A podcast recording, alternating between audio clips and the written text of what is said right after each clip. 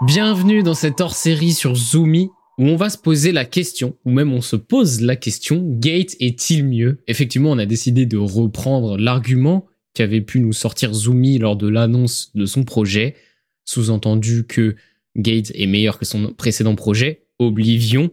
Et à la sortie de ce dernier, personnellement, j'avais pu dire qu'il avait raté le projet de sa carrière, le, projet important qui allait le hisser beaucoup plus haut dans la scène.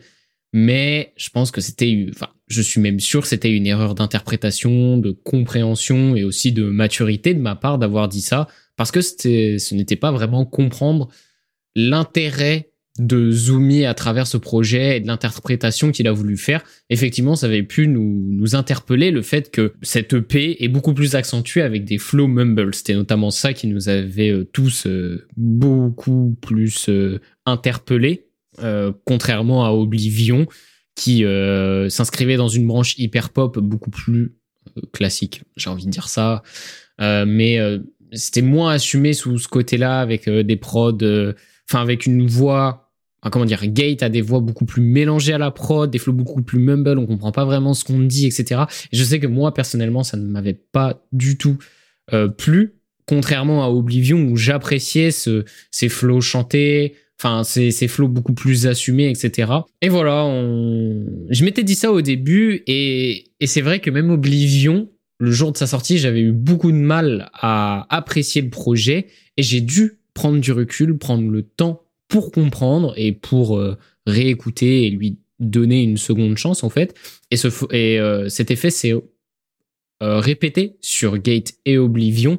Et c'est pour ça que je trouvais ça intéressant, six mois après Gate, de se replonger dans le projet parce que moi c'est ce que j'ai fait personnellement et j'ai vraiment beaucoup plus accroché à de très nombreux titres.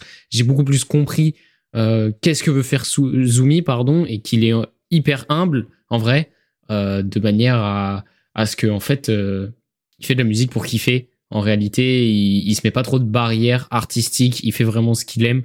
D'autant plus que il a l'air de vouloir accentuer sur des projets entièrement collaboratifs avec un seul beatmaker. On verra dans la suite euh, là où ça va le mener. Est-ce qu'il va continuer sur cette voie-là? Mais c'est forcément des choses qu'on apprécie énormément. Que ça s'inscrit dans l'univers de Nava et que lui-même s'inscrit dans un, un univers euh, structuré parce que on peut reprendre un petit peu le lore qu'il a pu donner avec le château d'Oblivion et dans ce château il y a le portail Gate et où est-ce que va nous mener ce portail? On verra bien en tout cas pour cette hors série je ne suis pas tout seul parce que je suis accompagné de Zach ce qui n'est pas là parce que il pour des raisons, personnelles et euh, voilà je vais te laisser un petit peu embrayer Zach sur toi qu'est-ce que tu penses de tout ça? Alors dans la question même euh, de, de ce qu'on va raconter dans Gate est mieux, je pense que c'est plus une façon généraliste. Je pense pas que ce soit uniquement que Gate soit mieux que euh, Oblivion, mais plus un aboutissement de sa carrière. Je vois plus ça comme ça. Carrément. Ouais, pour moi, oui, parce qu'en vrai, il a quand même sorti beaucoup de projets. Je les ai pas tous écoutés malheureusement. Oui, c'est vrai, euh, il a une très grosse discographie avant ça. Ouais, il a quand même eu beaucoup de projets, que ce soit les le projet avec Rilo, que ce soit son projet solo. Euh, il y avait un feat avec La Fève là-dedans. Je me rappelle plus comment il oh. s'appelle le projet. Euh, Zoudi, c'est pas celui-là? Je crois que si. Je crois que si. Et est-ce que Gate est mieux? Je vais avoir un peu des avis différents de. Je vais un peu avoir des arguments différents de Stan, mais pour moi, oui, Gate est mieux. Gate est mieux que ce qu'il a pu faire avant parce que euh, il s'est donné beaucoup plus de liberté et même il a su vraiment adapter ses lyrics par rapport au prod.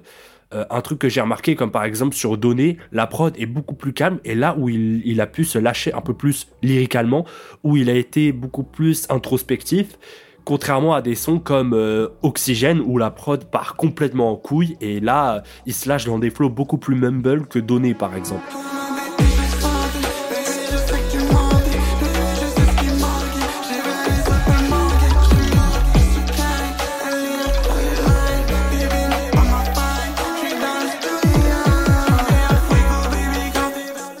Et ce que j'aime bien, c'est aussi la diversité que Zumi et Willem ont pu nous donner.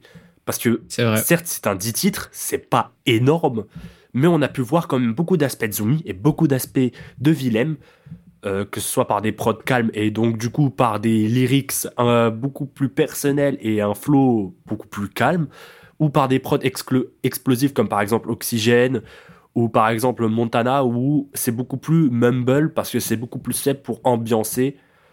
Et du coup, voilà, par rapport à ça. Mais j'ai trouvé aussi que les featuring sur ce coup-là, ils étaient bien maîtrisés. Bon, après, sur Oblivion, il n'y en avait qu'un seul, et il est incroyable le son. Mais sur euh, Gate, on a eu quand même d'excellents featuring. Je pense notamment à Oxygène avec Rilo. L'entrée de Rilo est pour moi l'une des meilleures entrées de 2023. voilà, c'est trop fort. C'est trop fort ce qu'il a fait. Il a apporté vraiment quelque chose de fou. Et il y a aussi Monte Carlo. Alors oui, il n'y a pas écrit de featuring, mais en réalité, il y a Theodora qui est sur euh, la dernière partie du son. Et ça rajoute trop un truc. Ça rajoute trop un truc sur ce son-là c'est très bien et même le feat avec Winter Zuko qui est très bon. Beaucoup moins fan du feat avec euh, Theodora et Agent Crack. Agent Crack, préféré. Ah ouais? Moi j'adore le couplet d'Agent Crack et j'allais rebondir sur ce que tu disais avec euh, la polarité.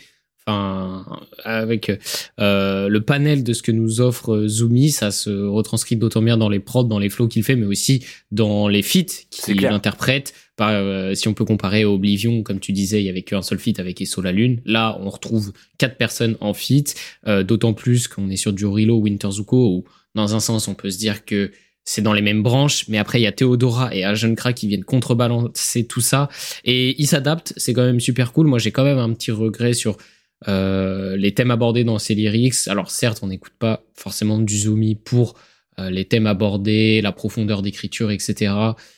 Moi, je souffle un peu du nez quand même d'entendre tout le temps euh, fumer, baiser, euh, ce genre de choses. Ah, euh, mec, non, il n'y a pas que ça. Faut, faut pas mentir, il n'y a pas que ça. Il y a pas que ça. vas-y, cite-moi des exemples. Bah, parce donner, que là, moi, donner, rien que ça. Donner, c'est mon troisième son préféré du projet. Et dans donner, il parle vraiment pas que de ça. Il parle vraiment de sentiments internes et tout.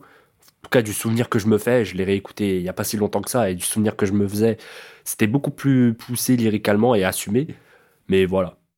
Moi, ça m'a pas plus touché que ça. En tout cas, moi aussi, de manière personnelle, pour répondre à la question de manière globale, oui, Gate est mieux. Je dirais vraiment que même si à la première écoute, je m'étais pas du tout fait ce ressenti-là, euh, Gate, c'est vraiment euh, une sorte de Oblivion 2. Alors, à chaque fois, on emploie ce terme de manière péjorative, mais ça va vraiment dans la continuité d'Oblivion, mais dans des styles beaucoup plus assumés, avec euh, des une certaine euh, innovation, notamment à travers ces flow mumble qui sont beaucoup plus assumés et qui apportent une toute autre fraîcheur.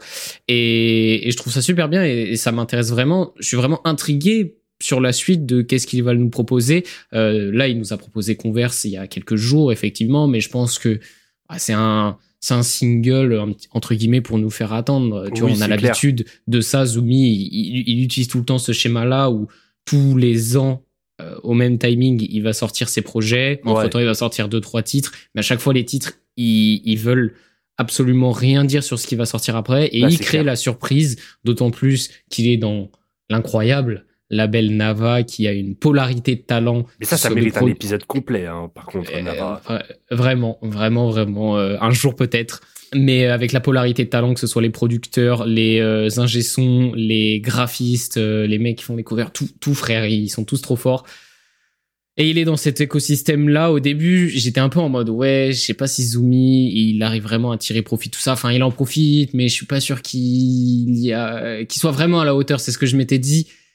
Je retire totalement ces pensées-là que j'avais pu avoir. Je, trouve qu'il s'inscrit énormément là-dedans. En fait, je trouve qu'il a un petit peu ce côté euh, avant-gardiste des autres où il garde vraiment sa singularité. C'est vraiment euh, quelque chose de très, euh, comment dire, identitaire chez Nava, c'est qu'ils gardent chacun leur identité. Peu importe les choses autour, ils vont vraiment se retrouver autour de ce noyau. Zumi est un petit peu le dernier dans euh, les succès qu'ils peuvent rencontrer dans tout ce qui est Nava. Et donc, euh, dans un sens, euh, moi, je trouvais ça un peu bizarre. Mais en fait, pas du tout. C'est extrêmement humble. Et franchement, on attend la suite. Je sais pas si toi, Zach, t'as d'autres choses à rajouter. Ah ben forcément, la suite, elle va être plus qu'intéressante parce que là, Zumi, ben, il prend en expérience il prend en maturité. Et bien évidemment, il y a aussi d'autres artistes qui vont émerger entre temps. Donc pourquoi pas des featuring, pourquoi pas de nouveaux beatmakers chez Nava?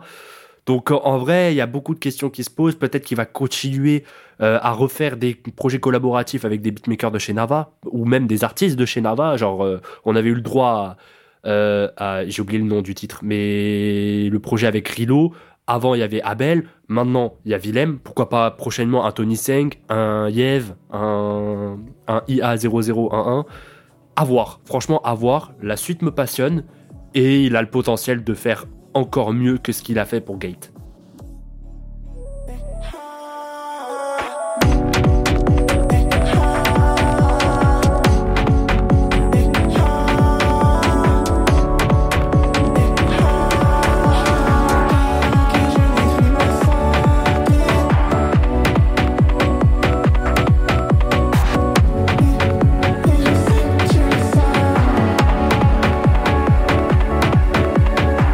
Forcément. On va vous laisser sur ces paroles pour ce hors-série. Merci à vous de l'avoir écouté. Si ça vous a fait, si ça vous plaisir, n'hésitez pas à nous le dire sur Instagram.